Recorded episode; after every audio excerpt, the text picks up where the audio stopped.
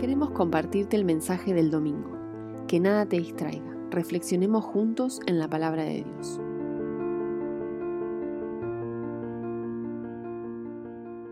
Muy buenas a todos los oyentes de CC Vida, a los que están ahí en Spotify, también por SoundCloud, y los que están en Radio Vida 107.3. Qué lindo que podemos compartir acá junto con Emiel. ¿Cómo estás, Emi? ¿Qué onda, Nico? Un saludo ahí a todos los oyentes. ¿Todo bien por acá? ¿Vos?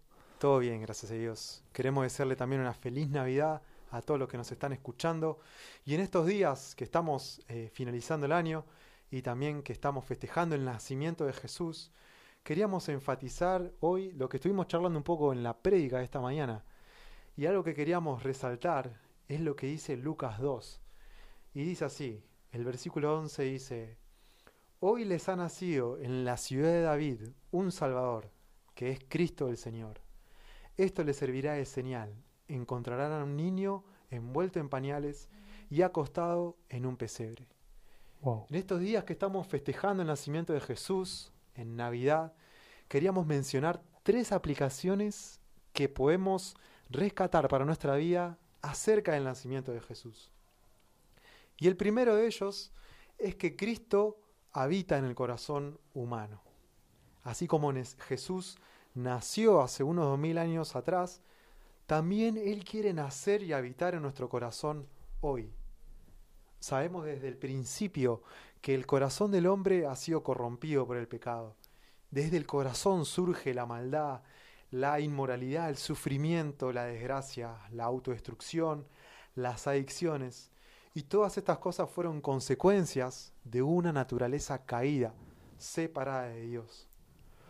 Pero Jesús no fue indiferente ante este problema, sino que Él se involucró al punto de hacerse hombre. Jesús vemos que en este relato de Lucas 2 nace en un pesebre, el rey del universo naciendo en un establo en un lugar de poca higiene. Me imagino también, Emi, con aromas desagradables.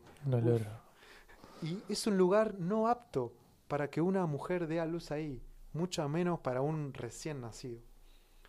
Muchas veces nuestro corazón también es como ese pesebre, mm. un lugar con impureza, pero que cuando llega a Cristo lo transforma para ser puro, sano y con esperanza. Entonces vemos que Jesús no es una figura histórica del pasado. Jesús no es una religión de reglas y prohibiciones. Jesús es Dios y quiere habitar en nuestro corazón y llenarnos de su vida y de su amor hoy. Y eso es plenitud. Me gusta que el apóstol Pablo Emi también mencionaba esto de que Cristo puede habitar en el corazón humano. Efesios 3:17 dice, Pablo está diciendo, para que Cristo por fe habite en sus corazones. Y pido que arraigados y cimentados en amor puedan comprender, junto con todos los santos, cuán ancho, largo, alto y profundo es el amor de Cristo. Esto está en Efesios 3, 17 y 18. Es determinante esta decisión de que Cristo habite en nuestro corazón. Y el que tiene al Hijo de Dios tiene vida eterna, pero el que rechaza al Hijo de Dios no sabrá lo que se sabía, sino que permanecerá bajo el juicio divino.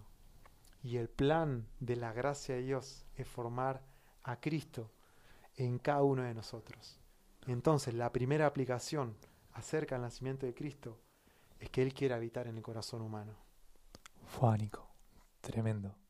Tremendo. Y bueno, continuando con el relato, vemos en el versículo 10 de Lucas 2 que estas noticias ¿no? que traen los ángeles van a ser de mucha alegría. Este acontecimiento del nacimiento de Jesús iba a ser de mucha alegría para el pueblo y también para la humanidad, ¿no?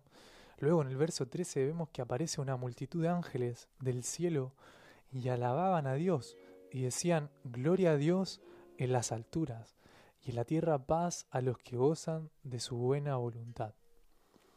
Es interesante, ¿no? Así como Cristo que vino a la tierra, ¿no? Y es un motivo de, de alegría, de expresión de alabanza, de reconocimiento del poder de Dios, de la misma manera, al nacer y forjarse en nuestro corazón, ¿no? Y esta es la segunda aplicación que me gustaría que pudiésemos eh, charlar, ¿no?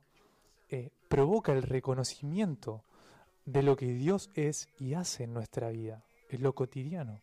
Nos lleva a vivir con una constante expresión de gozo, de alegría y de gratitud. ¿no?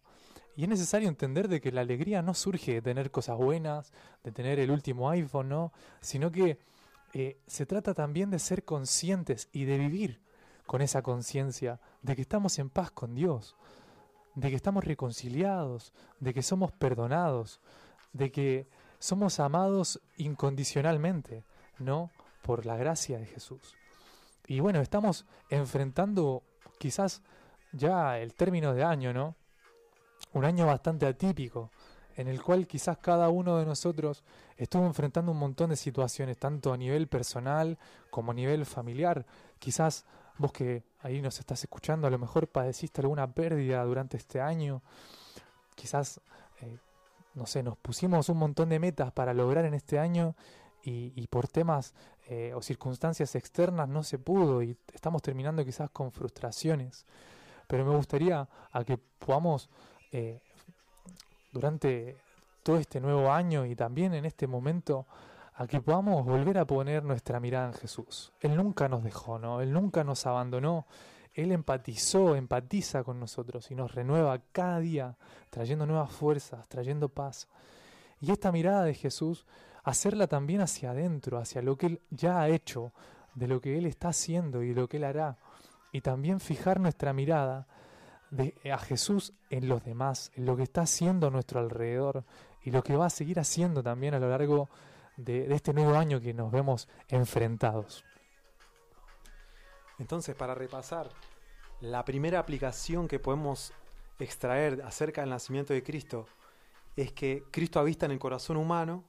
En segundo lugar, es que podemos reconocer lo que Él hace y lo que Él es. Y en tercer lugar, la siguiente aplicación sería compartir el Evangelio con otros. Seguimos con el relato sobre el nacimiento de Jesús. En Lucas 2 dice así, 17 y 18 dice, cuando vieron al niño, contaron lo que les habían dicho acerca de él, y cuantos lo oyeron se asombraron de lo que los pastores decían. Aquellos pastores que estaban ahí en la región donde estaba este pesebre cuando nació Jesús, estos pastores empezaron a contar a otros lo que habían oído acerca de Cristo. Y todos los oyentes se asombraban. De esta manera, Cristo cuando transforma nuestro corazón, cuando reconocemos lo que Él hace en nuestra vida, eso inevitablemente nos va a llevar a comunicar a otros lo que Él es y lo que Él hace. La mayoría de nosotros, de los oyentes, creemos de que Jesús estará con nosotros hasta el fin. siendo en situaciones buenas, en malas, en pandemia, en no pandemia, en salud en enfermedad, sea cual sea la situación, creemos de que Él estará con nosotros hasta el fin.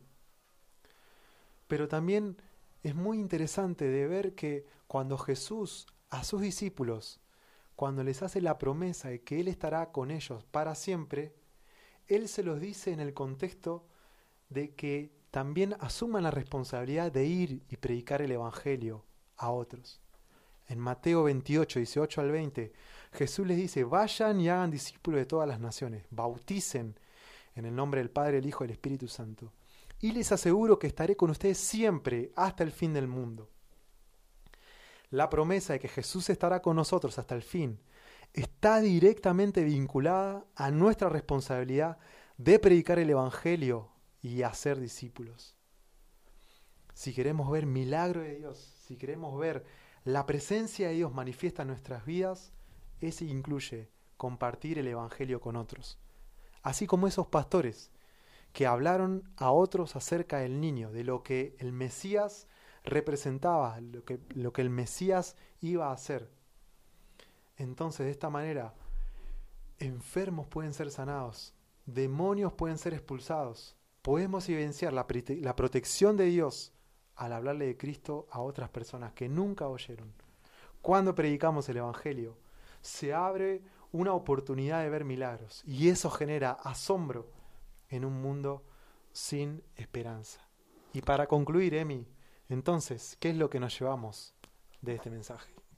Perfecto, nos llevamos estas tres aplicaciones, ¿no? Cristo habita en el corazón humano, una vez que habita, nos lleva a reconocer lo que Dios es y lo que Él hace. Y una vez que nosotros podemos ser conscientes ¿no? de lo que Dios está haciendo en nuestra vida, somos movilizados ¿no? a comunicar a otros, a compartir el Evangelio con otros, a generar este asombro ¿no? que vos decías, Nico, en un mundo sin esperanza. Así que bueno, te damos muchas gracias por escucharnos y que puedas pasar un lindo día y una buena semana. Felicidades y bendiciones. Esperamos que haya sido de bendición para tu vida y te animamos a compartirlo con alguien más. Recuerda, la iglesia sos vos.